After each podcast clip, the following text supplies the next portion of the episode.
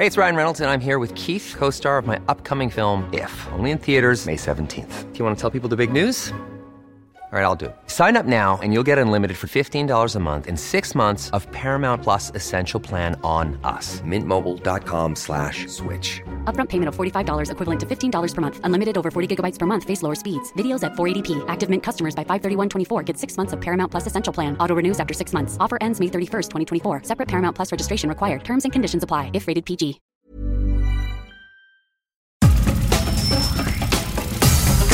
Nada más por convivir. Política, cultura y ocio. Con Juan Ignacio Zavala y Julio Patán. Aquí iniciamos.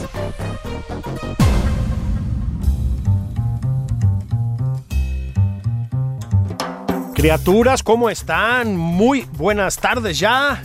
Esto es Nada más por convivir en su edición dominical. Fíjense que ya saben que aquí tenemos una vocación de pues de elogiar mucho al presidente y a su proyecto de transformación de la vida pública. Somos muy queridos por la cuarta transformación y además, en ese sentido, congruentemente, invitamos a voces también muy, muy queridas en, en Palacio Nacional, pero sobre todo voces muy autorizadas. Por ejemplo, don Macario Esquetino. Macario, ¿cómo estás? Mi estimado Julio, muchísimas gracias. Aquí a tus órdenes. Oye, Macario, este, si quieres, vamos a hablar, como decía un, maestro inglés mío de la, de la carrera, de, de, sobre el mundo y otros temas. Pero si te parece, vamos a arrancarnos con lo más eh, reciente, porque está, pues yo creo que vas a estar de acuerdo, está pues está caliente el ambiente nacional. Primero por la reforma eléctrica. Fíjate que yo recuerdo que has dicho, Macario, particularmente en tus columnas, que vaticinaste, no vaticinaste, porque eso suena como a, a, a adivinar y no es así. Adelantaste las derrotas que se le veían a, que se le venían al presidente. Creo que esta es la primera de las muy sonadas, ¿no? Eh, sí, sin duda era de esperarse lo que ocurrió y es de esperarse también la reacción. A mí lo que más me preocupa es la reacción que ha tenido el presidente y sus secuaces que ahora acusan de traición a la patria a todos aquellos que piensan diferente y esto es muy serio.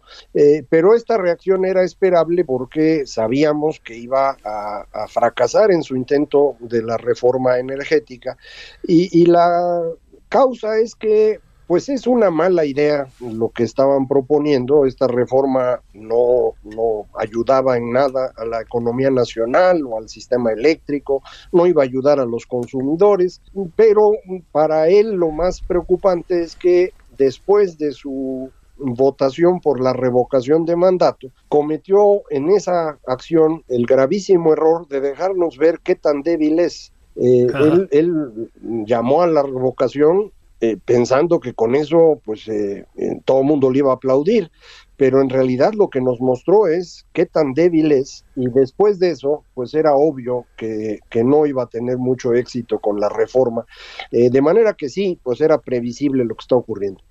Ahora, hay una, una versión por ahí que para mí tiene algo de conspiracionista, pero pero que creo que vale la pena platicar tantito.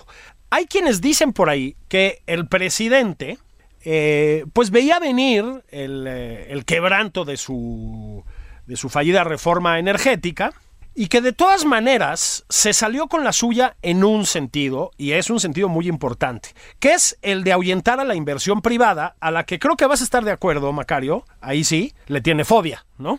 Eh, bueno, sí, pero esto ya lo había hecho desde el principio, desde la cancelación de la construcción del aeropuerto, logró que la gente no quiera invertir en México, ni mexicanos ni extranjeros. Si ese era su objetivo, pues hace tres años que lo obtuvo. No, no era para eso la reforma eléctrica, eh, me parece que es una lectura errónea. Eh, sí eh, utiliza la reforma eléctrica para un objetivo político, pero es distinto en mi opinión. Lo que él buscaba era romper al PRI. Hay que recordar que los votos de Morena tienen dos fuentes, el PRD en un origen y el PRI. De ahí es de donde salen los claro. votos. Y, y, lo que él esperaba hacer era destruir por completo al PRI. Y en ese camino iba. Pero, insisto, su error fue el insistir en la revocación de mandato, porque con esto mandó una señal muy clara de que ya no trae nada, y eso fue lo que de inmediato aprovechó Alito. Eh, en la misma noche del domingo ya el PRI estaba celebrando, y al día siguiente de la revocación de mandato es el PRI el que, el que convoca a todos los diputados a ir a pasar la noche a la Cámara para que no los bloqueen, son los que más alaraca hacen de cómo están enfrentando al presidente. Eh, yo creo que se equivocó, se equivocó de verdad Andrés Manuel, eh, le dio una gran opción al PRI para recuperarse y el PRI pues eh, la está aprovechando. Entonces sí, sí quería cosas distintas a la reforma eléctrica, pero no esto de acabar con la inversión privada, eso ya lo había logrado desde antes, Julio. Y, además se sigue empeñando día con día. Fíjate, esto me lleva, Macario, a dos observaciones, a ver si estás de acuerdo. Miren, este, si ustedes leen a Macario en el financiero o lo siguen en sus redes o de pronto lo ven en los medios audiovisuales o lo escuchan, este, se habrán dado cuenta de que más allá del análisis coyuntural, digamos, del día a día de, de la 4T, por decirlo así, lo que ha hecho Macario es una, pues, un, retrato que yo, yo creo que ya podemos calificar de histórico, de el presidente primero, al que además Macario conoce hace muchos años por razones profesionales, y de su entorno enseguida, ¿sí? Si quieren entender el fondo de esto que nos gobierna, yo creo que hay que leer a Macario. Y esto me lleva a los dos comentarios que te quería hacer, Macario. El primero es que no sé si a veces se le atribuye al presidente más inteligencia de la que tiene, incluso entre sus críticos, ¿eh? Ese sería el primero. Y el segundo, pues que al PRI parece que no hay que darlo por muerto tan fácilmente, ¿no? Yo creo que tienes razón en las dos, eh, Julio, mm. eh, sin duda. Eh, lo primero, efectivamente, al presidente López Obrador se le atribuye de manera injusta una inteligencia que no tiene. Él no es una persona muy brillante, no, no es un estratega, sobre todo eso, no tiene visión estratégica. es una persona que tiene ideas muy fijas y es muy necio. Entonces, si a la necedad se le quiere ver como una eh, característica estratégica, pues se puede, pero no creo que sea correcto. Eh, él realmente no fue construyendo eh, eh, en, el transcurso de los años una opción política cada vez más eficiente, no fue así.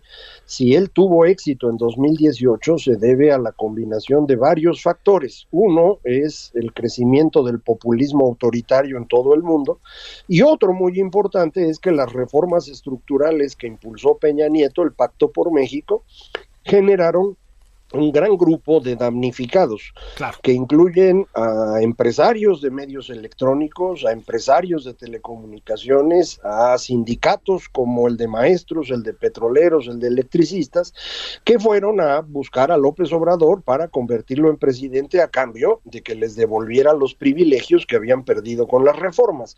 Eh, pero ahí no hay ninguna visión estratégica de López Obrador y yo insisto, no creo que la tenga, no se la he visto jamás no es una persona inteligente. Él eh, sabe mucho de poder, de política y es muy necio, eso sí, no hay duda. Eh, y por el otro lado, el, PRI, como, como tú muy bien dices, eh, no se le puede dar por muerto ni nada cercano. efectivamente, Morena le quita una gran cantidad de votos porque Morena en el fondo, pues es una parte muy original del PRI, es el mm. echeverrismo. Claro. Es decir, lo que representa López Obrador es el PRI de los años 70, por eso tiene a tanta gente cercana que viene de esa época, desde el señor Bartlett hasta el señor Ovalle que estaba eh, saqueando Segalmex, eh, el señor que estuvo a cargo de comunicaciones y transportes, el señor Jiménez Espriu, eh, por donde uno ve a una gran cantidad de ancianitos que andan por ahí, porque son los que él conoció de aquella época es ese viejo PRI que es el realmente más negativo que hemos tenido y que desafortunadamente pues hoy está en el poder. Ese es Morena. Fíjate que sí, y, en, y en esta nómina que acabas de enunciar, este, sumemos eh, la anécdota de que quisieron sumar a Carrillo Olea, Macario. Es decir, o sea, ya si querías echeverrismo oscuro, pues ahí lo tienes, ¿no? Sí, sin lugar a dudas. Yo creo que es eso. Eh, hay que recordar, el, el, echeverrismo es el que modifica de manera importante el funcionamiento del viejo PRI. Tradicionalmente, quien estaba en la presidencia, pues era el monarca absoluto durante seis años, pero al irse debía entregar el poder a un grupo diferente al propio. Eh, Echeverría es el primero que no lo hace y, y, lo que busca es imponer en la presidencia a un amigo cercano suyo, un amigo de juventud, José López Portillo, que no tenía ninguna experiencia política relevante y que Echeverría esperaba sería su pues eh, títere para poder él seguir gobernando. No, no tuvo éxito en esto último, pero sí se mantuvo el mismo grupo gobernando en el, los sexenios de Echeverría y López Portillo. Y es esa alteración del régimen lo que finalmente lo acaba destruyendo. Eh, pero eso es lo que intenta ahora recuperar el señor López Obrador y mi impresión es que ya no lo logró. Yo sí. creo que ya fracasó, eh, falta que se dé cuenta él y que se den cuenta muchos, pero creo que ya fracasó. Creo que sí, porque, a ver si estás de acuerdo, pues su siguiente gran apuesta ser, es, era, la reforma electoral, ¿no? Básicamente descabalgar al INE y apropiarse de los procesos electorales. No da la impresión de que la oposición le vaya a ceder esa, ¿no? De ninguna manera, Julio, si no salió la eléctrica, mucho menos la electoral, desde el principio una reforma electoral era poco probable, porque implica que los partidos se acuchillen ellos solos. Claro. Eso no es una cosa normal. Por eso todas las reformas electorales que hemos tenido desde los años 70 y sobre todo de los 90 en adelante han sido reformas de unanimidad. Todo mundo tiene que estar de acuerdo, no es mayoría, eso no se puede hacer. Entonces aquí mucho menos y lo que él está proponiendo son cosas verdaderamente absurdas de alguien que no tiene la más remota idea de cómo es la democracia. Y es obvio, López Obrador es cualquier cosa, pero un demócrata no es. Entonces su propuesta pues es absurda y no, no va a pasar. Fíjate que vuelvo eh, al, al tema electoral, Macario. Yo tengo la sensación, yo tú que me conoces sabes que no, no me distingo por mi optimismo, pero creo que, a ver si estás de acuerdo en dos cosas. Una es que creo que el INE manejó bien el tema de la revocación de mandato, ¿no? A mí me gustó, pero sé que esto es polémico. De entrada, esta combinación de voces muy aparentemente distintas, que son las de Lorenzo Córdoba y Ciro Murayama. Es decir, Lorenzo siempre es, pues, digamos, absolutamente institucional, mesurado, no pierde el estilo, contesta con firmeza pero no levanta la voz y Ciro contraataca con dureza. A mí me parece, pero no sé qué opines tú, Macario, que eso también era necesario para frenar la arremetida desde el gobierno federal, ¿no? Yo, yo, coincido contigo por completo. Eh, creo que además a, Ciro Murayama le encanta ese papel. Él le gusta mucho el enfrentamiento directo. Lo hace bien. Y, y, creo que ese es el papel que está jugando. Él es el policía malo para que eh, Córdoba pueda ser el policía bueno. Eh, he empezado a ver ya una mayor presencia de otros consejeros sí. que empiezan a tener presencia pública, como Jaime, Uquib, eh, que empiezan a darle cobertura, me parece, a, al instituto. Creo que todos están de acuerdo en la estrategia, me da esa impresión, sí. para defender al instituto frente a un ataque directo del poder. Y, y, esto es lo más importante, el Instituto Nacional Electoral es una institución, no es una persona o dos, y, y, lo están haciendo muy bien, en mi opinión. Sí, yo también lo creo, creo que le pegaron un segundo revés consecutivo al gobierno federal y al presidente. Pues el primero fue en la elección intermedia, ¿no? Que también la, la sacaron impecablemente. Y creo que esto ha contribuido mucho a a ver, el presidente siempre dobla las apuestas, ¿no? Y aquí la apuesta que puede doblar, pues es en el tono, ¿no? En lo que dicen las mañaneras. Está cada vez más beligerante, ¿no? Sí, pero cada vez es menos importante, ¿no? Sí. Yo creo que lo que él no ha entendido es que no logró destruir la democracia en México y esa democracia está pues eh, tomando, digamos, revancha de los ataques que él le lanza todos los días. El primer gran golpe, y es el más importante, fue el 6 de junio del año pasado, 2021, la elección intermedia, en donde, como tú muy bien dices, el Instituto Nacional Electoral hizo las cosas de manera impecable, pero sobre todo 52% de los mexicanos fuimos a votar. Es un número récord. Sí, sí. En democracia eso no había pasado. Y, y fuimos porque pues Pensamos muchos que el señor López Obrador está actuando mal y muchos piensan que el señor López Obrador está actuando bien. Y así es la democracia fuimos y votamos y el resultado final es que el presidente perdió la mayoría calificada que tenía. Él pudo haber sacado la reforma eléctrica antes del 6 de junio del 2021 sin dificultad. Sí, sí. No lo quiso hacer, la pospuso porque él esperaba tener un triunfo arrollador en la elección intermedia y lo que obtuvo fue una pérdida en la cual su coalición original ni siquiera tiene mayoría simple en la Cámara de Diputados. Sí, sí. Para tener mayoría necesita el Partido Verde, que es algo así como el peor aliado que uno puede conseguir. Entonces, eh, pues desde, desde ese día, desde el 6 de junio, López Obrador perdió el rumbo y no sabe qué hacer y cada día, como dices, dobla la apuesta en su ataque cotidiano en la mañanera, pero eso no le va a ayudar políticamente en nada. Yo también creo que no. Ahora, aquí hay y, con esto casi terminamos con lo coyuntural y ya nos vamos a hablar de, otras cuestiones. Aquí hay otros dos actores que creo que tenemos que echarles un ojito rápido o no tan rápido, ¿no?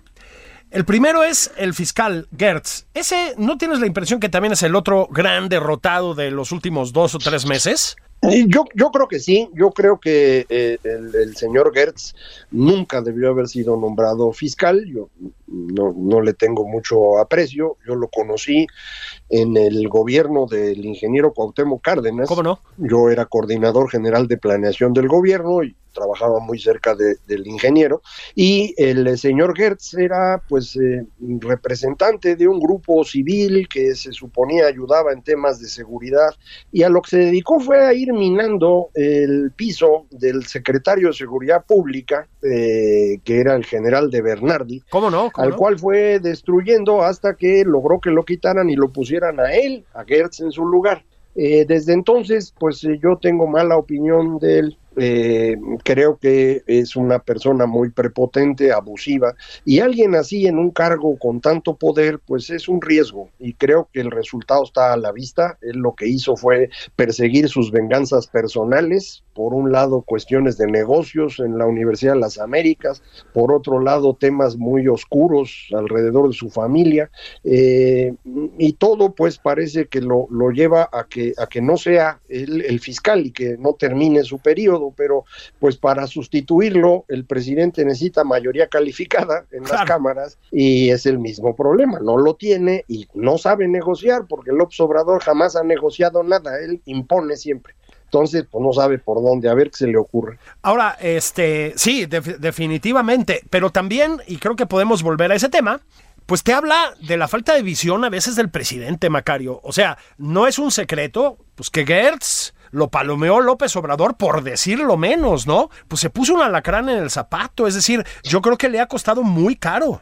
Yo, yo creo que sí, pero te digo, el problema es que no lo puede reemplazar. Eh, es algo que pudo haber hecho otra vez antes del 6 de junio. Es que todo el, tema es que él creía, López Obrador, creía que iba a tener un triunfo arrollador el 6 de junio, porque había pensado desde el principio que ese día ocurriera la consulta para juzgar a los expresidentes y la consulta por la revocación de mandato. Debían haber sido concurrentes, esa fue su idea original. Cuando se la modifican, él no modifica su actuación. Él cree que sigue en el mismo camino y cuando pierde el 6 de junio se da cuenta que no ha preparado a un sucesor, que ya no se va a poder quedar, que no va a poder extender el mandato ni reelegirse. Por eso, insisto, no puede pensar en términos de largo plazo. El largo plazo para él son 24 horas. Más allá de eso no se le ocurre nada.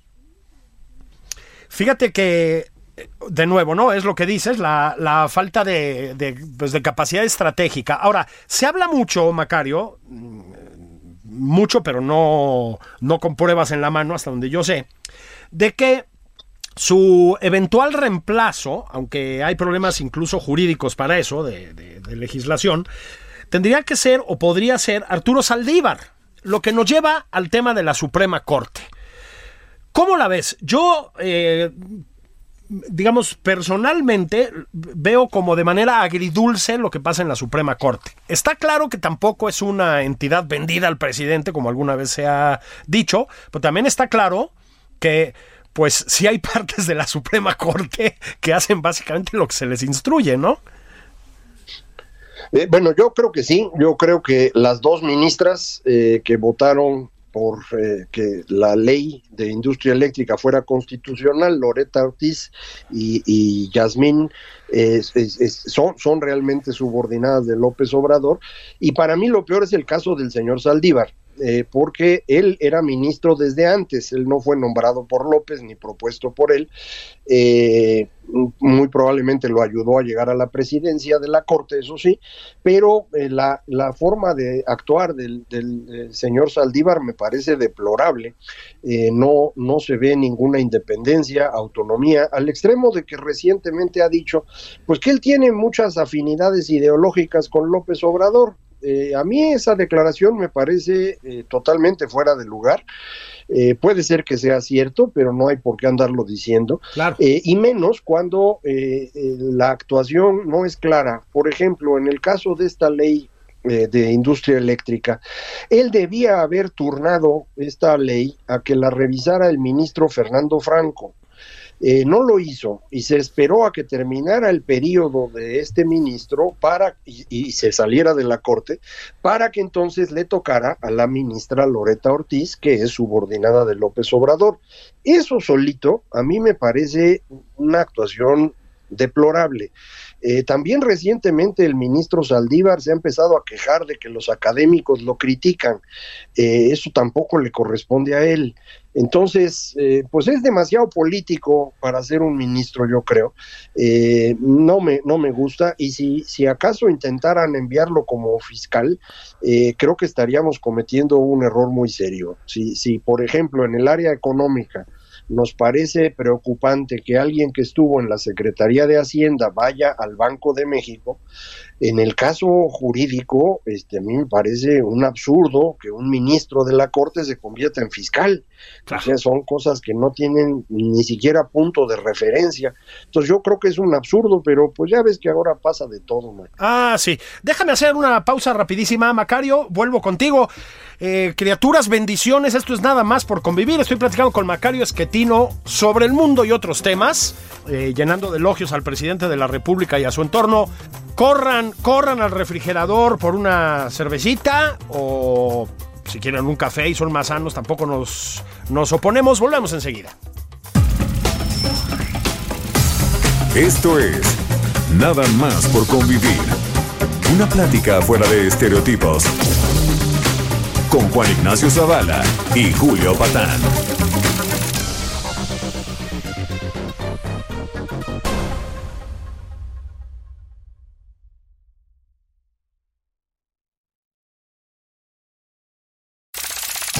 Estamos de regreso en Nada más por convivir. Aquí Juan Ignacio Zavala y Julio Patán.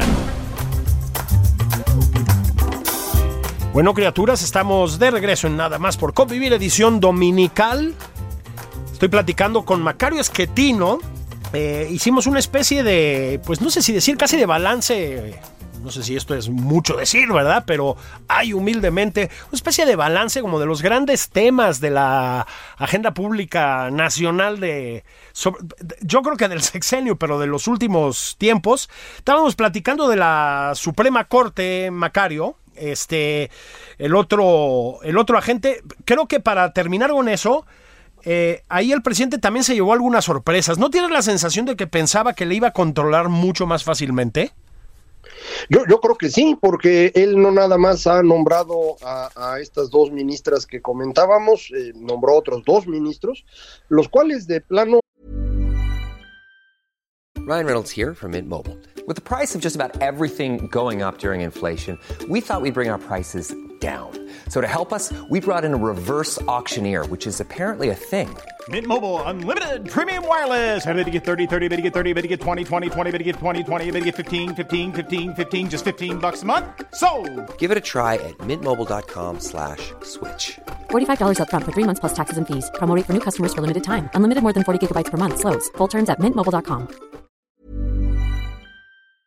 no, le están haciendo caso, eh, están votando como les parece conveniente bajo sus criterios eh, jurídicos, lo cual es lo lógico, eh, Julio. Esa es la idea de los organismos autónomos, en donde las personas que los conforman no pueden ser removidos. Esa es la clave. Eh, El, el- el que te, eh, cuando tú participas en uno de estos organismos, quien puede tener ascendencia sobre ti no es quien te nombró, sino quien te puede quitar. Claro. De manera que si tú no permites que haya remoción de las personas, los vuelves independientes. Eh, el único caso que tenemos de una remoción precisamente en la Corte fue del de el, eh, ministro eh, Medina Mora, al cual se le construyó una acusación alrededor de él, de su familia y de muchas cosas para obligarlo a renunciar. Así es. Pero fuera, fuera de eso no tenemos otro caso. Eh, y- y entonces esto le da autonomía a los ministros y, y el presidente López Obrador no está teniendo control sobre la Corte, sí tiene control sobre las dos ministras mencionadas y creo que tiene una ascendencia excesiva sobre el ministro Saldívar. Pero fuera de eso, los demás están funcionando como se debe. Un día votan de un lado, otro día del otro, no tienen que coincidir con nosotros, pero sí tienen que ser autónomos. Ahora vamos a saltar un poquito para atrás, Macario, si te parece. Mira, les decía yo, si ustedes leen a Macario, si lo escuchan en los diferentes medios, si lo siguen en redes, ya les decía, se darán cuenta que más allá de la coyuntura, más allá del análisis, no sé si decir técnico, pues, pero casi que sí, de, de los asuntos nacionales, Macario tiene formación, bueno, Macario es economista, más allá de eso, Macario, tienes una, siempre una, yo diría una perspectiva histórica de lo que está sucediendo, ¿sabes? Este, y me sorprendió cuando te estaba este, investigando en, en, internet para estos asuntos, me sorprendió o no saber que también, a ver, estudiaste ingeniería química, eres un eh, eh, producto del Tecnológico de Monterrey, donde además estás actualmente como, como docente, como investigador. Este, pasaste por el CIDE en economía y estuviste, si estoy en lo correcto, en la Universidad de Texas, ¿no? En, en Austin. Pero sé que también estudiaste, le entraste por ahí a la historia, ¿verdad? Eh, sí, sí, yo estudié el doctorado de historia de la, de la Ibero. No lo terminé, no hice la tesis, porque en lugar de escribir una tesis, escribí un libro que se llama Cien años de confusión, Ajá. México en el siglo XX, que ningún jurado de, de historiadores hubiera aceptado. Es una eh, revisión de la historia de México partiendo de una hipótesis que es que la Revolución Mexicana no existió. Esto es un invento posterior, es una interpretación cultural de la secuencia de guerras civiles eh, que permite legitimar al gobierno que se instaló sobre todo a partir de Cárdenas y que es el que llamamos el régimen de la revolución o genéricamente al PRI y ahora Morena. Eso pues no, no le gusta a los historiadores o no les gustaba cuando escribí esto, de manera pues que opté por no presentarlo como un trabajo de investigación doctoral, sino publicarlo por mi cuenta. Eh, como ya tenía yo un doctorado, pues también no necesita uno andar coleccionando papeles. Eh, lo que me interesaba era aprender a hacer eso y, y es, ese fue el resultado. Fíjate que sí, yo siempre he dicho, yo que no tengo ni mucho menos esa formación académica que tienes tú, eh, a mí siempre me ha parecido un poco irónico, ¿no? Que haya una cosa que se llama el Monumento a la Revolución, donde se supone que están todos los grandes caudillos revolucionarios ahí, como si hubieran sido grandes amigos en pos de una causa común. Bueno, se dedicaron a apuñalarse por la espalda o no por la espalda, ¿no? Eso es lo que pasó en el México del arranque del siglo XX. Sí, en realidad es una serie de guerras civiles que no tiene mucha lógica. Al principio, sin duda, eh, había la, la, intención de que el señor Porfirio Díaz ya no se reeligiera, eh, pero incluso quien, quien acaba ganando esa primera parte, que es eh, Francisco Madero, cuando publica su famoso libro, 1909. El libro no es para pedir que se vaya Porfirio, al contrario, este libro que se llama La sucesión presidencial de 1910 lo que hace es celebrar a Porfirio Díaz y nada más quejarse de que alrededor tiene mucho viejito y que le convendría tener uno que otro joven ingeniero agrónomo, como por ejemplo el que firma este libro, ¿no? Eh, y así es como Madero se convierte en un personaje político por su libro que publicó y porque, pues, cuando Bernardo Reyes, que era el verdadero potencial sucesor de Porfirio Díaz, es expulsado del país, los reyistas se quedan sin líder, buscan algún tarugo que los defienda y se encuentran a, don Panchito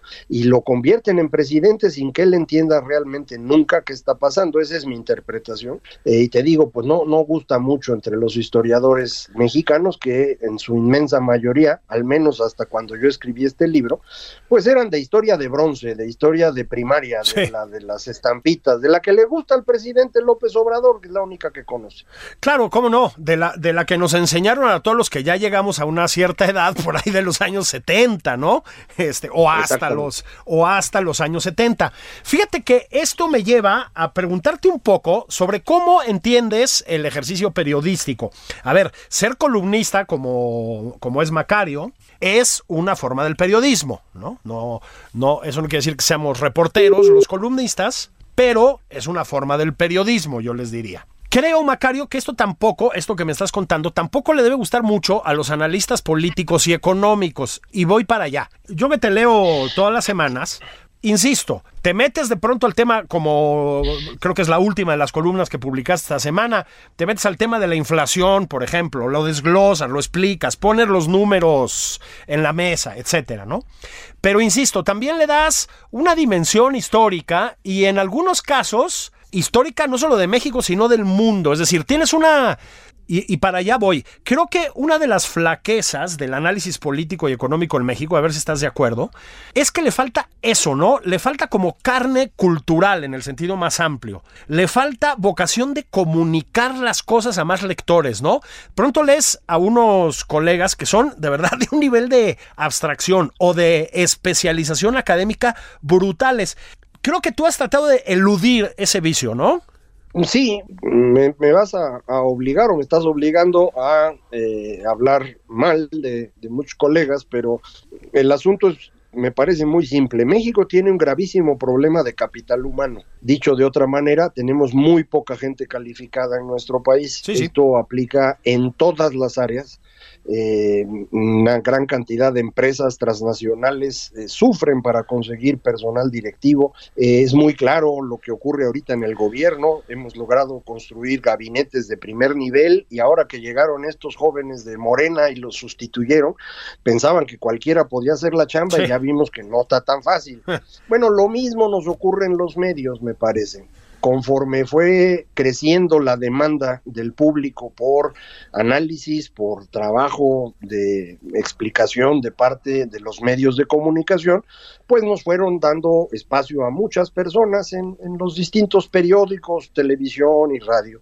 Y esto implicó pues que había que agarrar lo que había, mano y, pues no todo el mundo está calificado para esta chamba. En eh, países más desarrollados, quienes se acaban dedicando al trabajo de comunicación en análisis político, económico, etcétera, pues son personas que se fueron preparando para eso y tienen en los medios pues una gran cantidad de personas enfrente para elegir cuál es la mejor, pueden ir probando, pueden sustituir. Nosotros pues fuimos eh, colocando gente que estaba en algunas universidades, sobre todo universidades públicas, eh, en puestos relevantes y pensaban que con eso pues estás teniendo a un buen analista y no es el caso. Eh, entonces sí creo que pues tenemos un déficit muy serio de capital humano en general en el país y también se refleja en los medios de comunicación y específicamente en el tema de los analistas o columnistas, como, como tú bien dices. Sí, fíjate, yo honestamente, más que, que, criticar a los colegas, que para nada, yo creo que también ese análisis técnico, duro, fuerte, riguroso, ¿no? Con sustento académico y etcétera, es muy necesario, pues, y, y encuentra lectores, ¿no? Además eh, lectores que tienen que llegar ahí o debería encontrarlos. Pero más bien yo lo pensaba en términos como de que le ha faltado esa diversidad a los, a los medios. Creo que también está empezando a cambiar. Ahora, tú llevas un rato muy largo como columnista y etcétera, pero a ver si estoy en lo, en lo correcto. Sobre todo, sobre todo estás metido en el mundo académico en este momento, ¿verdad? Yo la verdad creo que yo nací para ser maestro. Ese es lo que puedo hacer razonablemente bien. Eh, puedo eh, absorber una gran cantidad de información, resumirla y traducirla en una forma accesible, ya sea hablado o escrito. Eso es lo que puedo hacer algunos dirán que bien, otros dirán que no tanto, pero eso es lo que sé hacer y, eso es lo que, lo que a lo que me he dedicado eh, prácticamente toda mi vida en la versión ya sea de profesor universitario, de investigador, de personaje en, en, medios, eh, conferencista, eso es exactamente lo que, lo que puedo hacer, esa es mi facilidad pues o mi habilidad. Sí, bueno, y además una, una facilidad o habilidad yo creo que muy necesaria. Ahora, em, no, sé si aceptes la etiqueta, pero si yo trabajara en Palacio Nacional, diría, Macario es un liberal, o no, más bien diría un neoliberal, porque ya ves que ellos se dicen a sí mismos liberales, ¿no? No importa, no, no, no entremos en esas, insisto, en esas catalogaciones, pero lo que es un hecho, Macario, es que si has este, estado muy a contrapelo de muchos de los tics de la izquierda, del progresismo, que también ha invadido no solo a los medios, sino también a la academia, ¿no? En México y en muchas otras partes. Debe haber sido difícil, ¿no? Pues sí, sí tiene sus dificultades. Eh, cuando yo empecé a acercar a los temas políticos, lo hice más bien cercano a las visiones de izquierda y del nacionalismo revolucionario.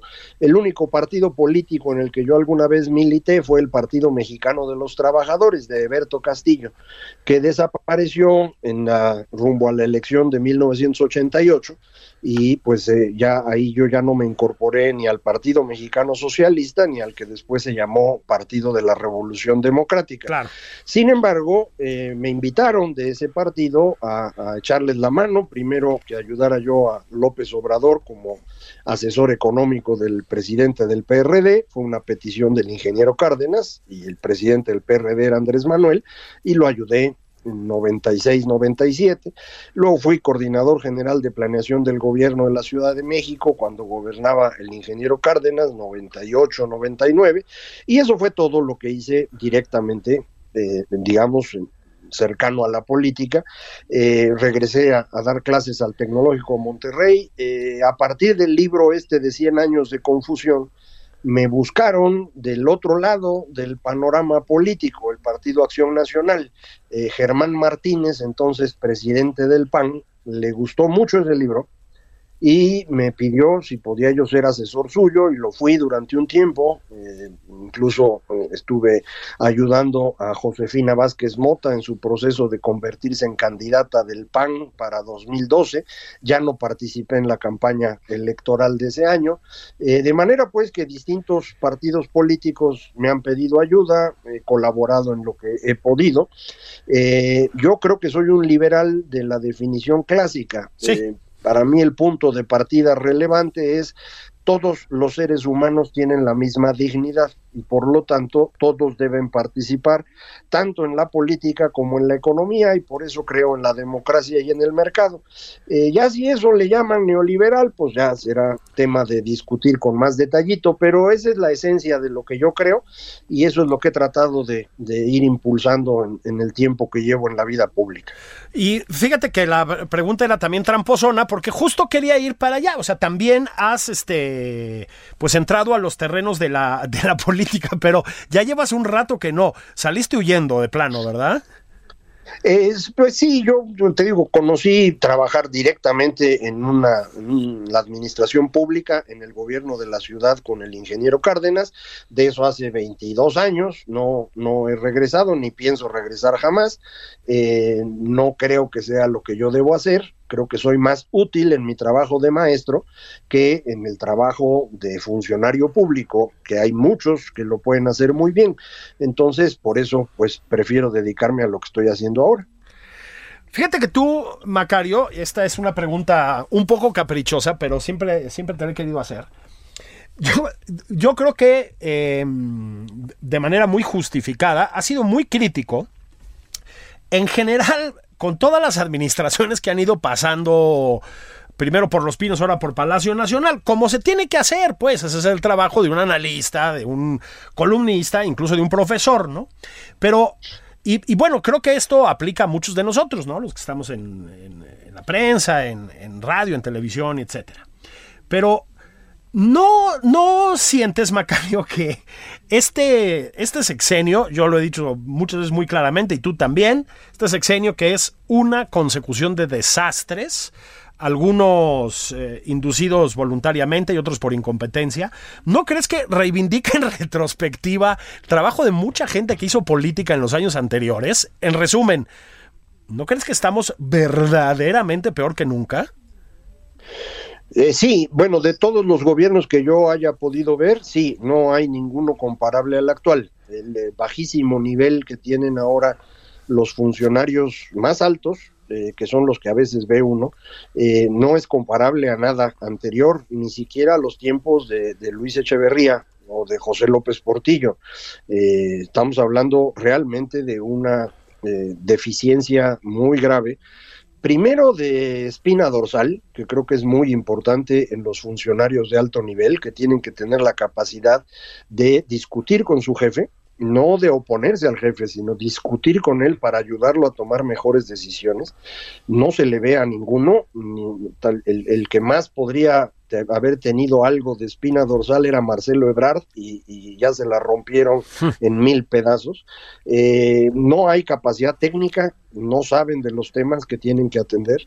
Eh, este gobierno tomó una decisión espantosa que fue no solo correr secretarios y subsecretarios como suele hacerse, sino a los niveles que siguen, directores generales y directores de área, que son los que realmente llevan la chamba. De manera que hoy no tenemos ya memoria en el gobierno y no saben hacer los trámites, no están pudiendo administrar. Eh, es verdaderamente trágico lo que vemos en la gestión pública y es un tema que va a ser bien relevante, Julio, porque en los siguientes gobiernos, cuando este sexenio acabe, porque todo se acaba, eh, vamos a tener que rehacer el sistema de administración pública en México. Y no va a estar nada sencillo volver a conseguir gente que sepa eh, o que pueda aprender en un periodo razonable. Eh, eh, nada más eso ya implica la pérdida, prácticamente hablando, de una generación entera. ¿Cómo no? Lo que nos lleva a otro asunto ya no tan lejano, Macario, que es la sucesión, ¿no? La elección de 2024 este, ya no está tan lejos, ¿no? Fíjate que, a ver si estás de acuerdo con esto, se dice mucho el desastre de la oposición. No tienen candidatos viables. No hay figuras que destaquen. El PAN está en el peor momento de su vida. Bueno, yo puedo estar de acuerdo con muchas de esas aseveraciones, pero también creo que un problema parecido, en todo caso, tiene el oficialismo, el morenismo, la cuarta transformación. ¿Tú crees que tienen candidaturas viables, Macario? No, yo creo que efectivamente Morena está en un problema muy serio e insisto, el origen es que el presidente nunca pensó en irse, él pensaba en quedarse esperaba ganar abrumadoramente en la elección intermedia, extender su mandato como estaba intentando hacerlo con el presidente de la Corte, para después modificar la constitución y reelegirse. Eso es lo que él quería. Ya no pudo, necesita un sucesor, no tenía sucesores disponibles, lo tuvo que inventar esa semana del 6 de junio, eh, decidió inclinarse por Claudia Sheinbaum porque pues sus dos principales candidatos, ella y Marcelo Ebrard, tenían encima la tragedia de la línea 12 del metro y decidió cargarle todo ese golpe a Marcelo, eh, después humillarlo todo lo posible para que Claudia pudiera ir creciendo y eso es lo que él intenta.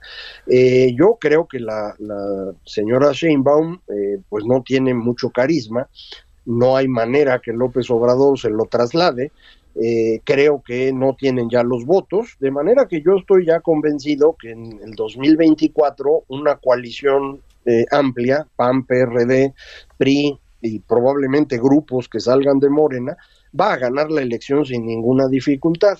Eh, yo también me opongo a la creencia esta de que no hay oposición. Este, claro que la ha habido, Nada más que no tenían el espacio para actuar, si no tenían presencia en las cámaras, porque los mexicanos se las quitamos en 2018, pues luego andarles pidiendo que, que funcionen, pues no había manera.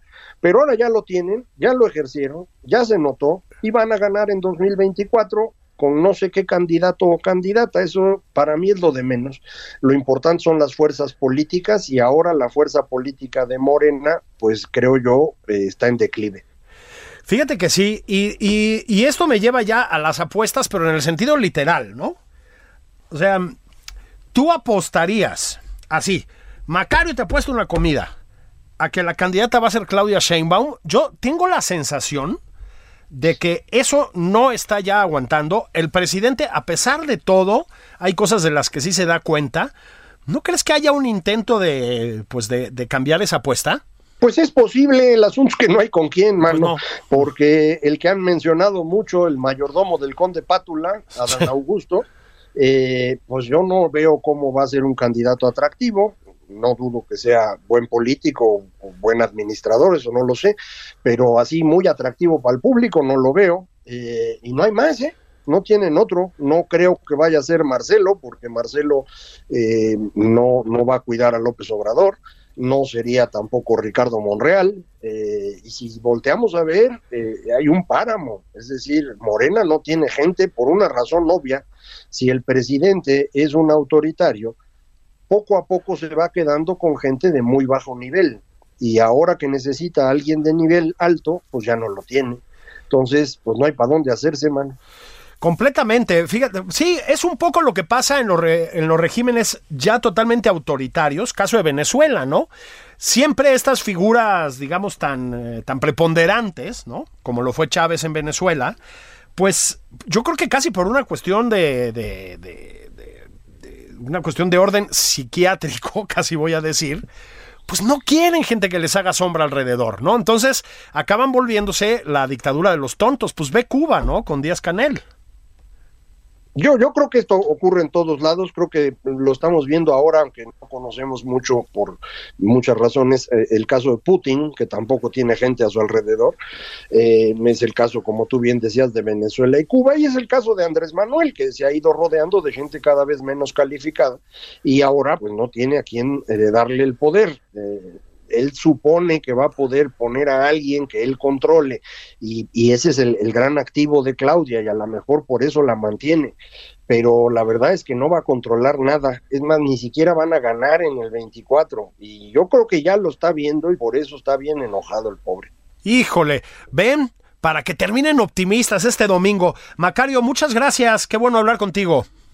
Al contrario, Julio, muchísimas gracias a ti y, al auditorio. Fíjate que hay un pendiente por ahí que es una, una pasta alevongole, para usar aquí la ah, expresión italiana. Macario además sabe cocinar. Sigue pendiente, pero ahora sí, ahora sí lo cumplimos, mano, nomás que regresemos cada uno de nosotros de nuestros respectivos viajes, nos organizamos ahora sí en serio. no digas, pues si no todos los del auditorio se van a querer sumar y no va a alcanzar. Eh, sí, pero no les voy a pasar la dirección. Eso. Gracias, Macario. Gracias a ti, mano. Te mando un abrazote. Bueno, oigan, y abrazos grandes para ustedes. Gracias por estar con nosotros aquí en Nada más por convivir en esta edición dominical tan gustada por las multitudes. Pórtense bien, caray, compórtense, ¿sí? No anden poniendo pretextos. Están terminando las vacaciones. Llegar crudo al, al trabajo el lunes después de la Pascua es una pesadilla. Gracias, gracias. Yo soy Julio Patán. Nos vemos la semana que viene. Nos oímos. Un abrazo.